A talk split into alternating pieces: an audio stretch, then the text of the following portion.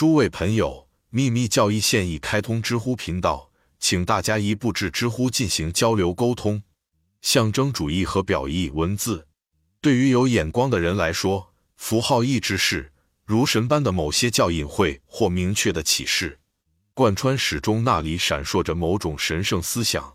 不是人们在十字架下所见过和信奉的最高旗帜。它本身毫无意义。只是保有一个偶然的外表。卡莱尔 （Carlyle） 研究任何无论大小国家的每一种宗教和世俗传说中的隐秘含义，尤其特别是东方的传统信仰，已经占据了作者目前生活的绝大部分。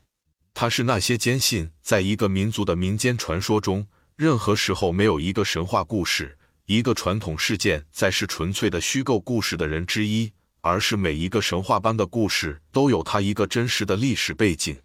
在这一点上，作者不同意那些符号学家，无论他们的名声有多大，在每一个神话中都找到古人迷信倾向的额外证据，并且相信所有的神话都起源于并建立在太阳神话之上。这种肤浅的思考者被诗人和埃及古物学家杰拉尔德马西在一次关于古今月亮崇拜的演讲中。给予了令人钦佩的处置，他的尖锐批评值得复制在本书的这部分中，因为他很好的反映了我们自己的感受。这一点早在1875年写《揭开艾萨斯的面纱》时已公开表达过了。三十年来，马克思·穆勒教授在他的书籍和讲座中，在《泰晤士报》和各种杂志上，从皇家学会的论坛。威斯敏斯特教堂的讲坛和他在牛津任职时一直讲授神话是一种语言疾病。古代符号是一种诸如原始反常现象的结果。雷诺夫在他的希伯特讲座中回应了马克思穆勒的话：“我们知道神话是一种疾病，兴起于人类文化的特殊阶段。这是非进化论者的肤浅解释。这种解释仍然被英国公众所接受，是通过代理者得到的思想。”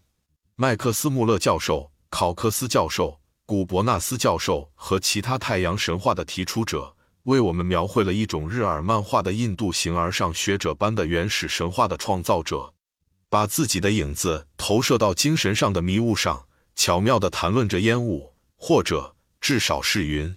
头顶上的天空变成了梦境的穹顶，用土著人的噩梦意象胡乱涂抹其上。他们以自己的样子想象早期的人，把它看作反常的倾向于自我迷惑，或者如丰特内勒所说，处于观察不存在的事物之中。他们歪曲了原始人或古人从一开始就被一种活跃但未经过正规训练的想象愚蠢地误导了，相信各种谬误，而这些谬误直接且不断地被他自己的日常经验反驳。一个幻想的傻瓜。在那些残酷的现实中折磨着他的经历，就像碾碎的冰山在淹没在海底的岩石上留下印记一样。还有一点需要说明，并且总有一天会被承认，即这些公认的教师与神话和语言的起源的距离，并不比伯恩斯的诗人威利曾接近飞马座的距离更近。我的回答是：神话是一种语言上的，或者是除了他自己的大脑以外的任何疾病。这只是形而上学理论家的一个梦。神话的起源和意义已经被这些太阳派和气象传播者完全忽略了。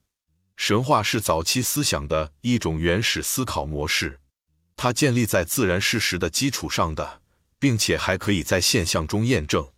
当从进化的角度来考虑，以及它的符号语言的表达模式被彻底理解时，神话中没有疯狂，没有不合理的内容。疯狂之处在于把它误认为是人类历史或神的启示。见脚注。神话是人类最古老科学的宝库，而我们最关心的是，当再次被正确解读时，注定是那些它无意中产生的虚假神学的死亡。见脚注。在现代措辞中，一个说法有时被说成是神话，是与它的不真实成比例的。但古代神话并不是这个意义上的一种篡改体系或模式。它的预言是传递事实的方式，既不是伪造的，也不是虚构的。例如，当埃及人把月亮描绘成猫时，他们并非无知到认为月亮是一只猫，也不是他们恍惚幻想把月亮看似为猫。猫的神话也不是任何言辞隐喻的延伸。他们也无异于制造谜题或谜语。他们注意到一个简单的事实：猫在黑暗中观看东西时，它的眼睛变成了满圆，并且在夜晚中变得非常明亮。月亮是天空中夜晚的先知，而在地球上，猫相当于月亮，所以众人皆知的猫被选用作为代表，一个自然的标志，月球的一个活生生的象形。因此，随之而来的是看到太阳在夜晚沉入地下。世界也可以被称为猫，之所以如此。因为它在黑暗中也能看见。脚注：我们同意与神的启示有关，并非同意与人类历史有关。因为在印度的大多数预言和神话中都有历史，真实的实际事件都隐藏在其中。假神学消失后，就会发现真正的史前真实情况，尤其包含在雅利安人的神话中的古印度人，甚至荷马时代前的希腊人。